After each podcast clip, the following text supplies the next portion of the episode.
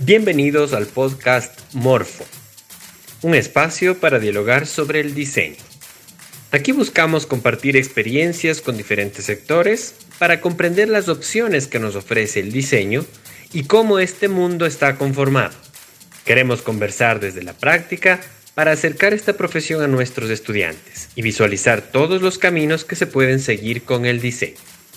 Acompáñenos. Soy Juan Frucci, diseñador de productos y presentador de este podcast. En este episodio vamos a buscar aclarar una recurrente pregunta de nuestros aspirantes y estudiantes que generalmente se interesan en diseño de productos ¿Cómo sé si tengo las aptitudes y las capacidades para ser un buen diseñador? Y es que el diseño no es algo que se enseñe de forma eh, tradicional, como la literatura tal vez o las matemáticas. Puede estar inmerso en muchas actividades que no son parte del, del currículo más formal. Es lógico, por lo tanto, que al terminar el colegio muchas veces dudemos y no sepamos qué es lo que se necesita para ser un buen diseñador. Para aclarar esta duda, nos acompaña Verónica Ferro. Ella es docente del Colegio Los Pinos, es arquitecta de diseño interior, diseñadora integral y licenciada en educación. Verónica ha dado la materia de tecnología en diseño durante seis años en el Colegio Los Pinos. También tenemos el gusto de estar acompañados por David Carrillo, docente del Colegio Martín Severé. Eh, él dicta la materia de Business Management y está a cargo de un interesante programa de emprendimiento. Y vamos a ver, el emprendimiento tiene relación con la creatividad. David es ingeniero en marketing y cuenta con dos maestrías, una en marketing digital y otra en gestión del talento humano. Bienvenidos. Muchas gracias. Muchas gracias. Qué gusto que estén con nosotros. Comenzamos con Verónica. Tecnología en diseño. ¿De qué se trata esta materia? ¿A qué edades se les imparte? Cuéntanos un poco. Bueno, eh, Tecnología del Diseño es una propuesta del Bachillerato Internacional que se la trajo a Ecuador en el 2016. El Colegio de Los Pinos fue pionera en esto. Y es una materia que ya tiene por lo menos unos 20 años en el mercado mundial.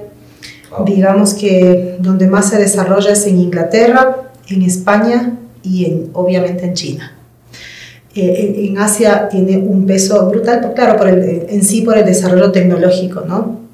Entonces, vino aquí como, como una propuesta adicional, digamos, a todo lo que ya existe en el currículum del Ministerio de Educación, ¿no? Porque es lo típico, ¿no? O sea, tienes, eh, las, humanidad, tienes las humanidades, tienes eh, las ciencias médicas y tienes las ingenierías, físico, químico, matemáticas, pero nunca había, eh, nunca hubo un programa que permitiera a los alumnos hacer esta búsqueda antes, o sea, es como, para mí es como un ensayo antes de la universidad, ¿no? Es como probar un poco lo que quiero ser, eh, bueno, entonces eh, abarcamos muchísimos temas eh, muy variados desde ergonomía, factores humanos, recursos sustentables, modelado, materia prima, producción final, técnicas de fabricación, la diferencia entre invención e innovación, que creo que eso es un factor fundamental en el diseño.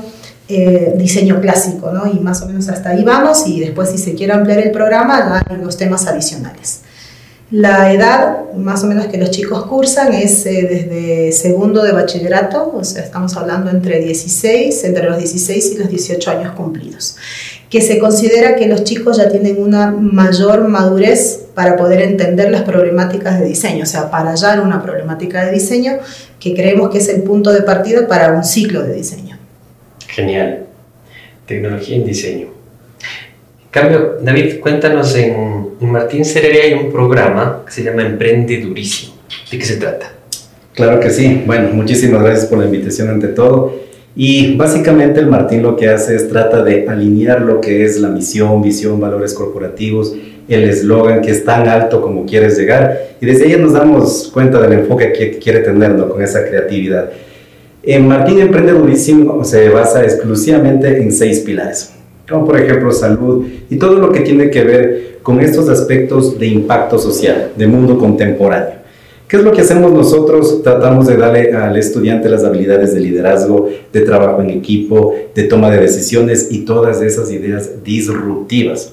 con el fin de que, de que ellos puedan tomar uno de estos pilares, puedan trabajar en sí a través de la técnica de design thinking todo el proceso, una vez ya seleccionado este producto mínimo viable, lo que ellos hacen, intentan generar un plan de negocios, porque estamos hablando de estudiantes de primero de bachillerato, una primera experiencia que ellos lo tienen, pero ya a esa edad, tener estos, estos tipos de herramientas ya genera muchísimo en ellos. Para después de ello grabar un video de TikTok muy creativo con el fin de que demostrar la técnica elevator pitch y después de eso, pues tener ese engagement con la comunidad y que lógicamente voten las personas al video más creativo. De eso se trata. Estamos hablando de 15 y 16 años, o 15. Sí, edad promedio 15, 16 años, así es. Qué interesante. Bien, creo que el punto de conexión, mencionaste el design thinking, que está además tan en boga en muchos ambientes, sobre todo en los ambientes de negocios, y creo que justamente tiene que ver con esta palabra que voy a usar, los inicios del design thinking es el creative problem solving. Entonces la manera de resolver problemas de forma creativa, un poco ya estandarizada como metodología. La creatividad. Voy a preguntar a ambos, ¿cómo le explican ustedes a sus alumnos lo que es la creatividad? Es complejo. ¿Verdad? Eh, sí, es complejo. Eh, bueno, para mí la creatividad es para poder ser creativo debes entender las necesidades y las problemáticas. Eh, el origen de las cosas, la esencia de las cosas. Y eh, creo que la creatividad es eh, también como rebuscar un poco dentro tuyo de cómo tú puedes presentar las cosas de una manera diferente. O sea, la creatividad podría ser una marca personal, la creatividad podría ser lo que te va a diferenciar a un producto o a una persona o un servicio o un sistema de los demás, ¿no? O sea, lo que tiene sello de creatividad eh, es lo que va a denotar la atención de los demás. Mm, recogiendo lo que dices, hay una especie de sensitividad hacia el mundo exterior, pero luego los recursos para ser diferentes están dentro. Por supuesto. ¿Y la creatividad para ti, cómo la explicas a los chicos? Bueno, la verdad sí estoy de acuerdo con lo que me estás diciendo es complejo porque ellos tienden siempre a confundir entre creatividad e innovación, ¿no? Y en sí la creatividad, como les he mencionado a ellos, es una asociación, vamos desde la parte más fácil. Nosotros vamos asociando, yo les decía lo que tanto les encanta a ellos el ejemplo, ¿no? Tenemos dos elementos, tenemos pan y tenemos una carne.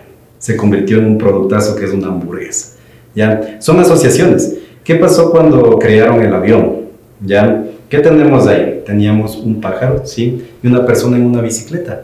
Entonces comienzan a ver esas asociaciones que, y salen estas ideas disruptivas totales, ¿no? Pero voy a alinearme también a lo que acabas de mencionar, es que nosotros en esta época tan difícil, de tanta competitividad, se requiere de analizar toda la problemática y tratar de convertirnos en esos solucionadores de problemas. A eso es lo que nosotros nos estamos enfrentando y más que nada en esta carrera de diseño de producto, creo que debemos tratar de entender todas las necesidades del público objetivo, en sí tratar de, de buscar esas ideas nuevas, creativas, para poder refrescar y salgan nuevos productos del mercado. Me encantó esa parte de que como en la actualidad hay una saturación de, de todo, de estímulos, de ideas también.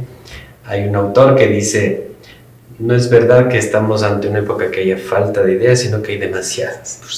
Y el problema es seleccionar esa que está un poquito distinta. Vamos a continuar contigo. ¿Tú tienes la percepción de que tus estudiantes tengan cierta inseguridad frente a la creatividad? ¿Hay estudiantes que tienen un freno?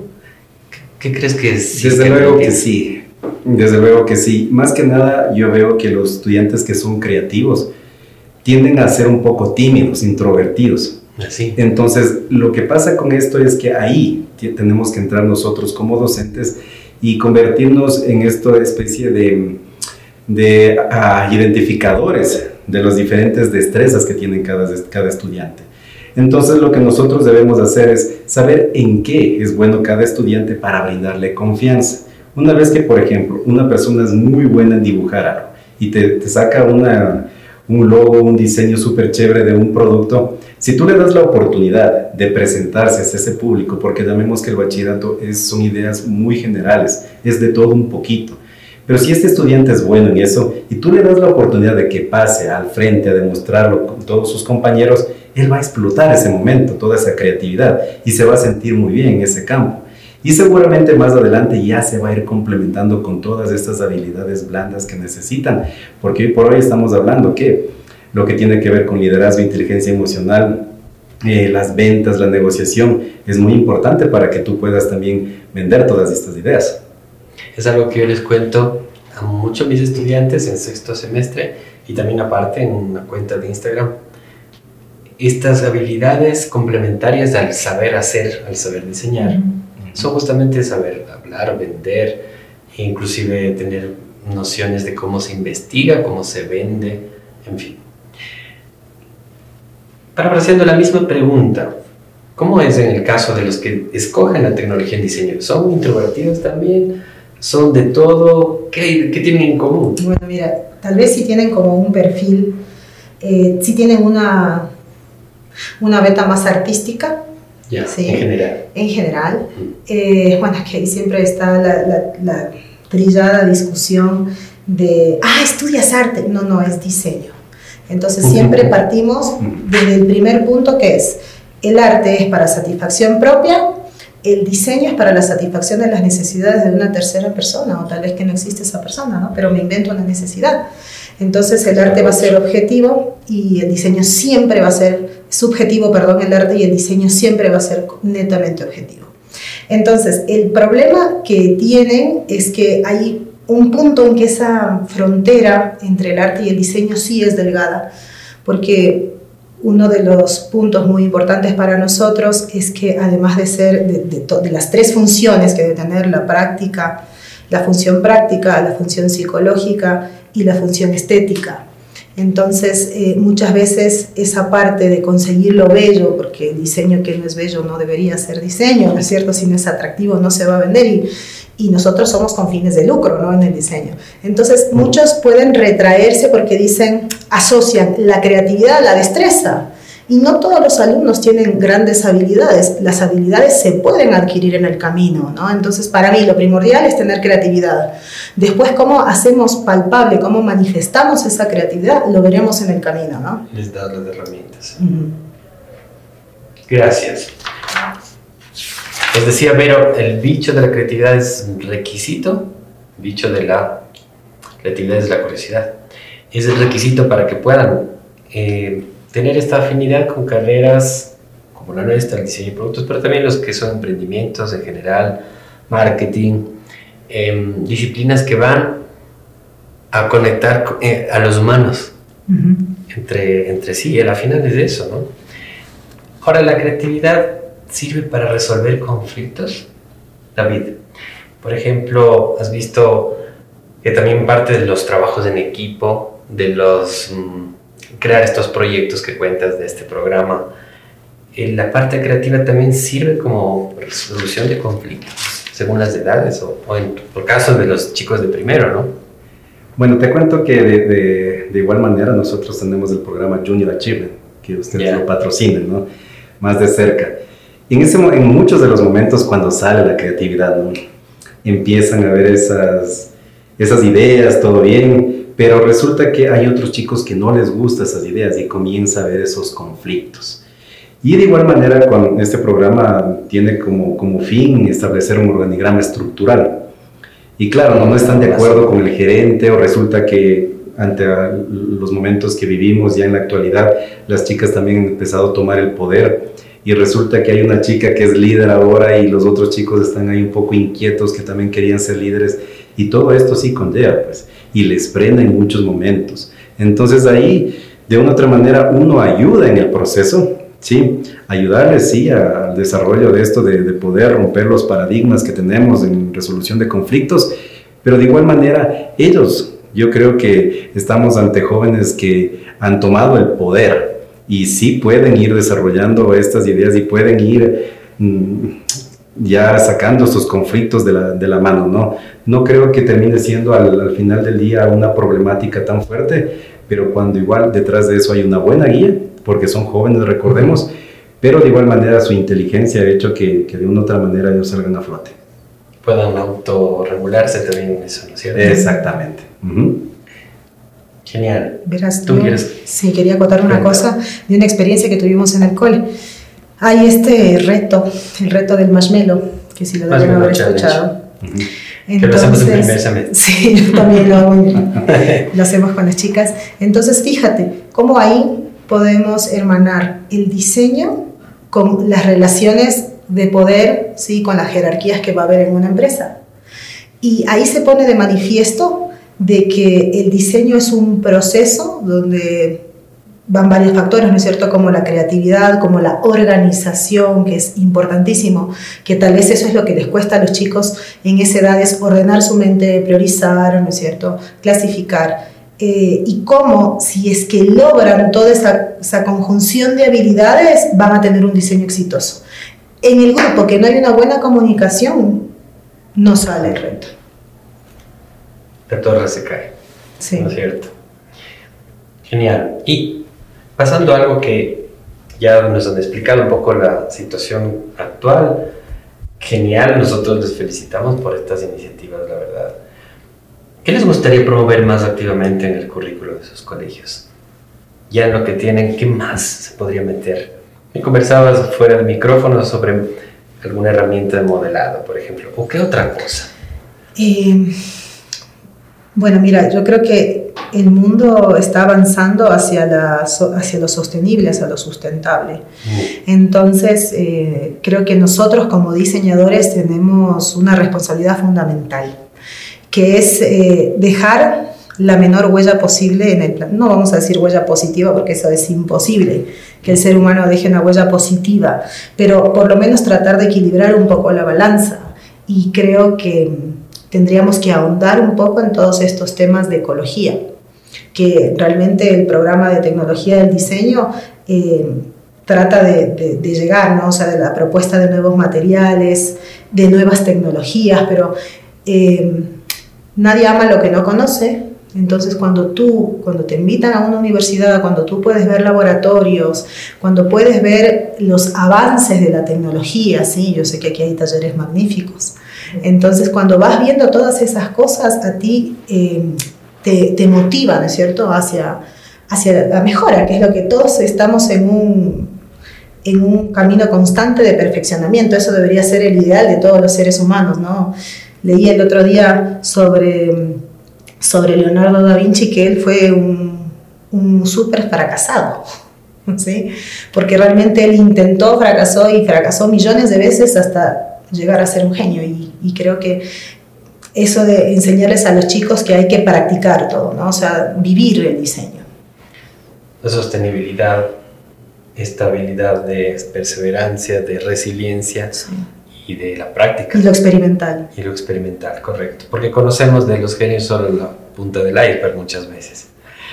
Y en el caso de, del Martín Sereré, ¿qué gustaría incorporar? En lo que está Bueno, nosotros nos regimos netamente al Ministerio de Educación, ¿no? todos los colegios. Sin embargo, veo que el Ministerio sí ha abierto las puertas, ya no es tan rígido como era antes.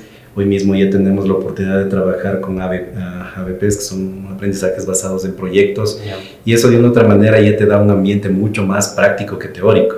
Por el colegio era mucha teoría, te quedabas con las clases a medias ni a medias a veces, y esa parte práctica es la que te hace revolucionar, ¿no? Creo que por ahí puede ser un, aspecto de impulsar más todos estos proyectos con el fin de que nosotros también tengamos la oportunidad de hacer partícipes de los estudiantes de algo mucho más tangible y real. Sí, y no solo creo que debería ser desde el colegio, porque en, en casa también podemos hacer muchísimo. Muchas veces, por ejemplo, los niños, si tú le, yo creería más bien que todos, todos deberíamos ser como niños en la creatividad.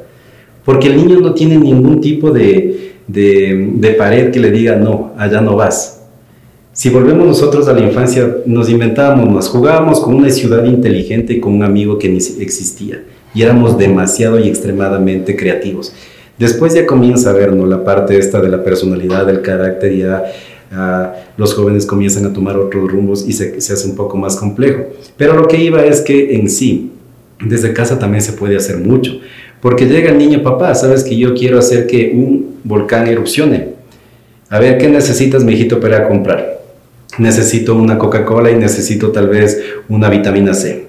A ver, Inmediatamente el papá dice, no, uy, me va a hacer aquí un champú, me va a hacer un relajo y le va cortando todita la creatividad, las ganas de experimentar, las ganas de investigar y cortamos las alas totalmente.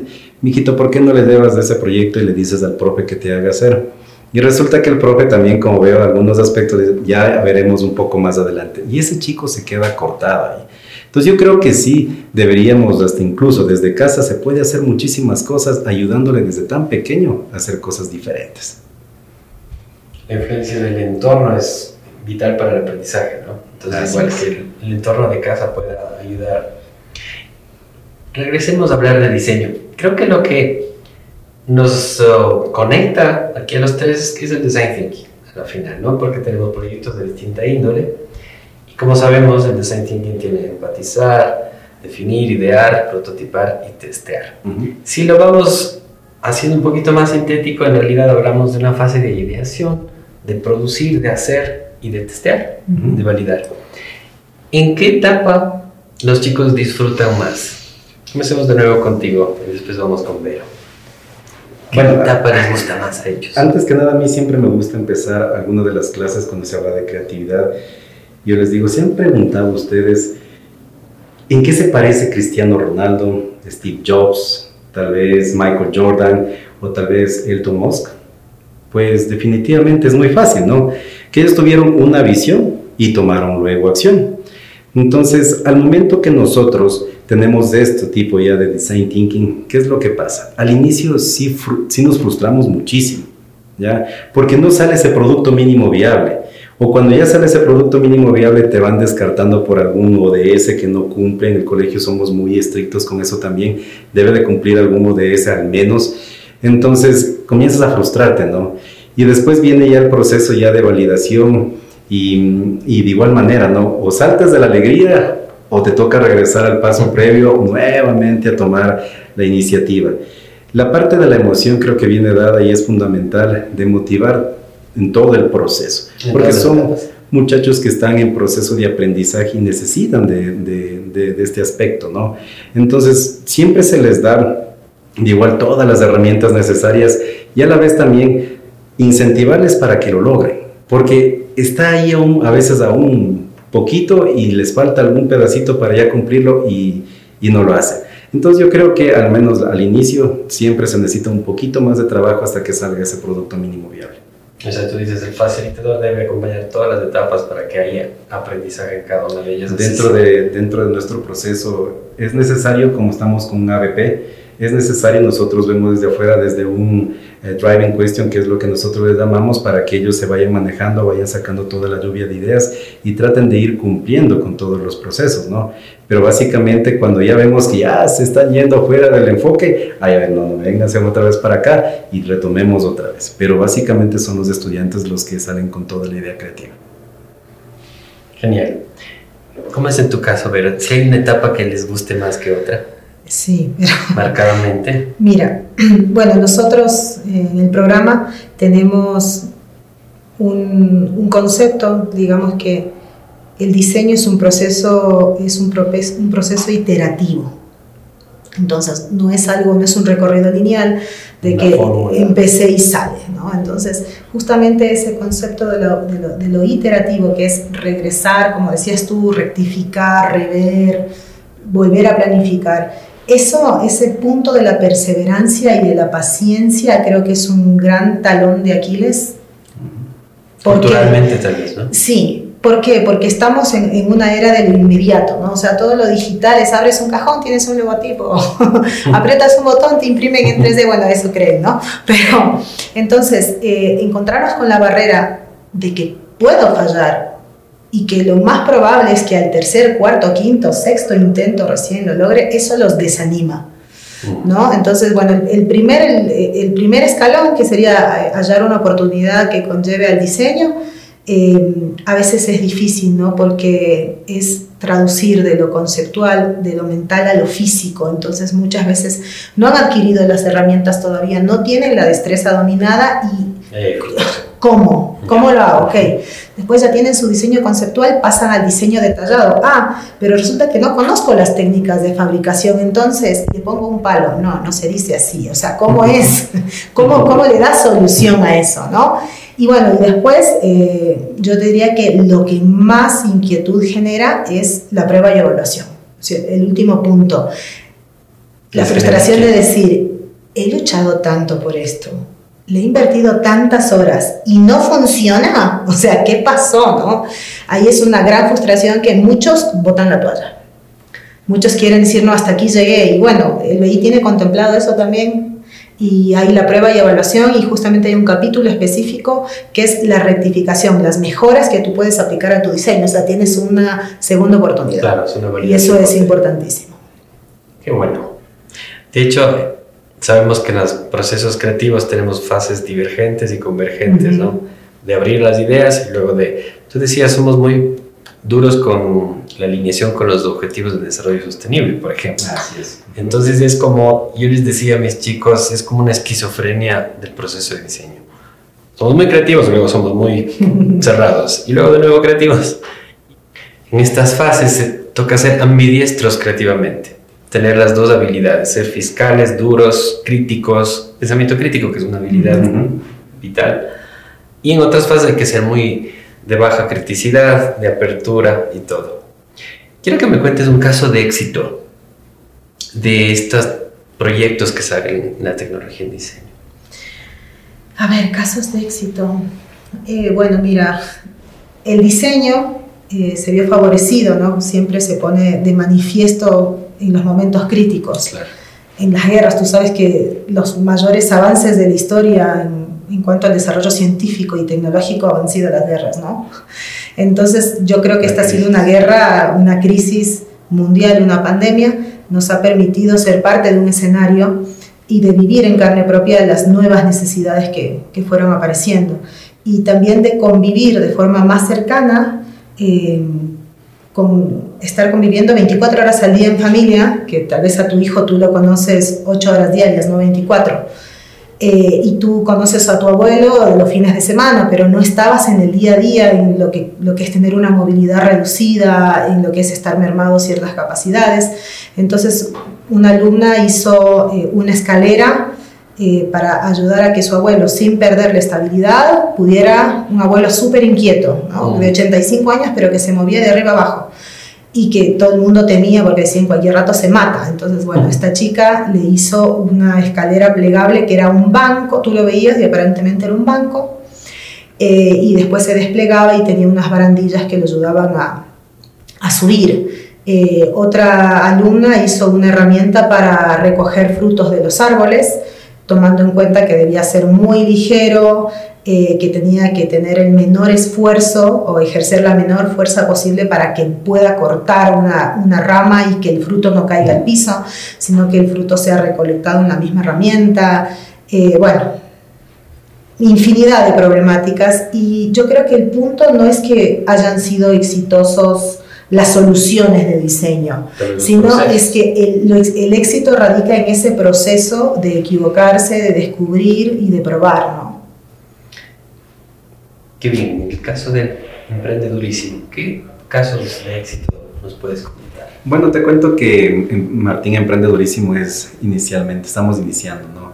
Más me gustaría irme por la parte de Robotic Minds que el colegio impulsa y, también participa aquí en, en su universidad sí que ustedes son patrocinadores, hemos ganado aquí, hemos ganado ya hasta en, fuimos hasta Ucrania, sí, con el concurso y de chicos que me gustaría enfatizar en dos, en dos aspectos importantes. ¿no? El primero era la flor robótica, que era exclusivamente una flor que le daba la luz solar, se abrían los pétalos, ¿sí?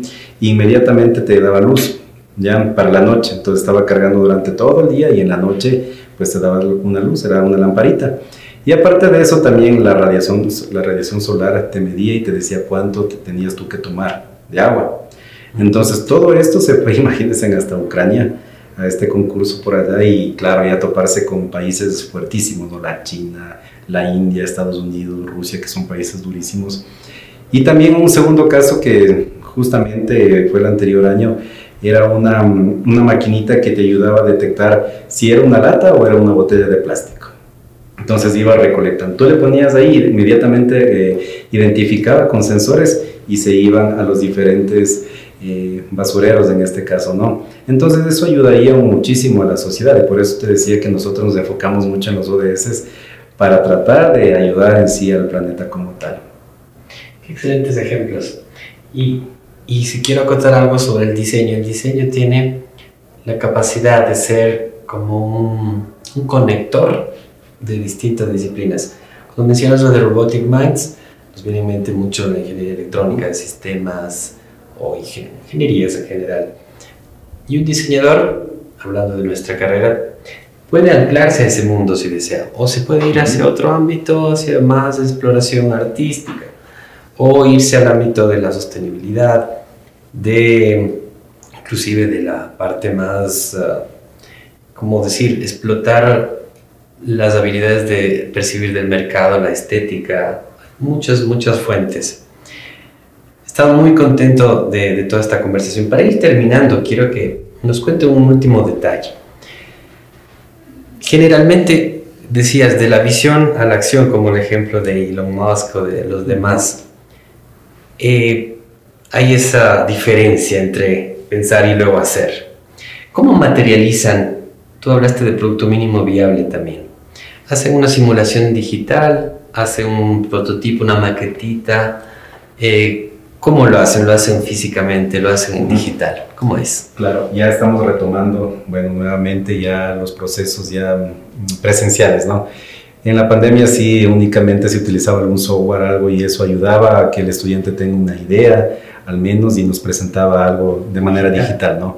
Hoy por hoy la máquina que te acabé de decir, pues fue premiada incluso acá en la UDLA, sí, ya una máquina que tú la pueden, si quieren les invito para que vayan a ver en el Martín Cedere, va a volver a participar en otros ámbitos también. Entonces ya son estudiantes que ya tienen las herramientas y lógicamente también ya pueden ponerlas en práctica sin ningún problema. Así que tenemos productos listos ahí. Materializados. ¿Y ustedes? Bueno, nosotros, como te decía, tenemos estas cuatro fases. Eh, la primera es el análisis de una oportunidad de diseño, después el diseño conceptual. El diseño detallado en el diseño conceptual son bocetos, es una gran lluvia de ideas, por lo menos seis soluciones diferentes para un mismo problema. Entonces, una vez que las validamos y hacemos focus group y, pruebas, eh, en ese momento presentamos modelos básicos eh, bueno, o sea, todo lo que es eh, gráfico y modelos básicos. También solemos presentar modelos estéticos en ese momento, o sea, que no tienen funcionalidad. Eh, y después ya cuando vamos a la prueba y evaluación presentamos prototipos. Estos prototipos son lo más cercano a la realidad, es decir, que tal vez no sean con las técnicas de fabricación definitivas, ¿no? sino que generalmente utilizamos técnicas de fabricación rápida, impresión 3D, corte láser, corte en agua, eh, inclusive hasta fabricación LOM. Eh, bueno, entonces eh, ahí presentan su prototipo y se, se, lo evalúa. ¿no? Entonces es como que lo interesante para nosotros, como siempre lo hablamos, es el proceso y de que en ese, en ese querer hacer, ¿no es cierto?, en, ese, en esa fabricación es donde tú realmente te vas a encontrar que el papel aguanta todo y que el producto va mucho más allá de un diseño detallado, ¿no? o sea que hay que cerrar hasta, hasta el último detalle y eso lo vas a ver en la fabricación de los modelos básicos o de los modelos funcionales, ¿no? Inclusive puede haber modelos instrumentados que se han llegado a hacer con los alumnos, ¿no? Con sensores y todo, como, como comentaba aquí Edison. Es algo que comentamos mucho a los chicos que creen que fabricar el prototipo es como un entregable, mientras que es parte del diseño. Se fabrica para ver si estaba bien diseñado, para mejorar su diseño. Yo quiero agradecer vivamente a Verónica y a David por su presencia. Este podcast eh, ha traído estos casos reales que existen, que están allá afuera teniendo éxito, insertando esta mentalidad de la, del creative problem solving, digamos así, y desde ya en los colegios. Una felicitación de nuevo por ello. Si tienen preguntas o sugerencias, pueden escribirnos directamente a nuestra cuenta de Instagram, diseño de productos-udla. Eh, también pueden encontrar nuestros videos y este mismo podcast en el canal de YouTube, Diseño de Productos UDLA. Nuevamente les agradezco y si desean dejar alguna red social para que les sigan, adelante. Bueno, eh, síganos en Colegio Los Pinos, que estamos, la verdad que hemos invertido muchísimo tiempo y recursos en, en, lo digital. Siempre estamos presentando las novedades del colegio, muchísimos eventos culturales. Eh, nuestro colegio tiene como un compromiso eh, generar cultura, ¿no? O sea, diseminar la cultura. Y el diseño también es parte de la cultura. O sea, es un, yo creo que, que todas las, si bien el diseño tiene que ser internacional, que es lo que contamos, siempre va a estar recalcada la cultura, ¿no? Entonces, apóyennos y síganos. Gracias. Y claro, cómo no, también si desean, pues en www.martincedrea.edu o en sus redes, tanto de Instagram como de Facebook. Y si ustedes desean también, pueden seguirme en Motivado Mil, donde tengo muchísimos ejemplos de todo lo que es creatividad y todos los aspectos de liderazgo y motivación. Así que quedo atento. Gracias de nuevo. Muchas gracias a ustedes. Gracias.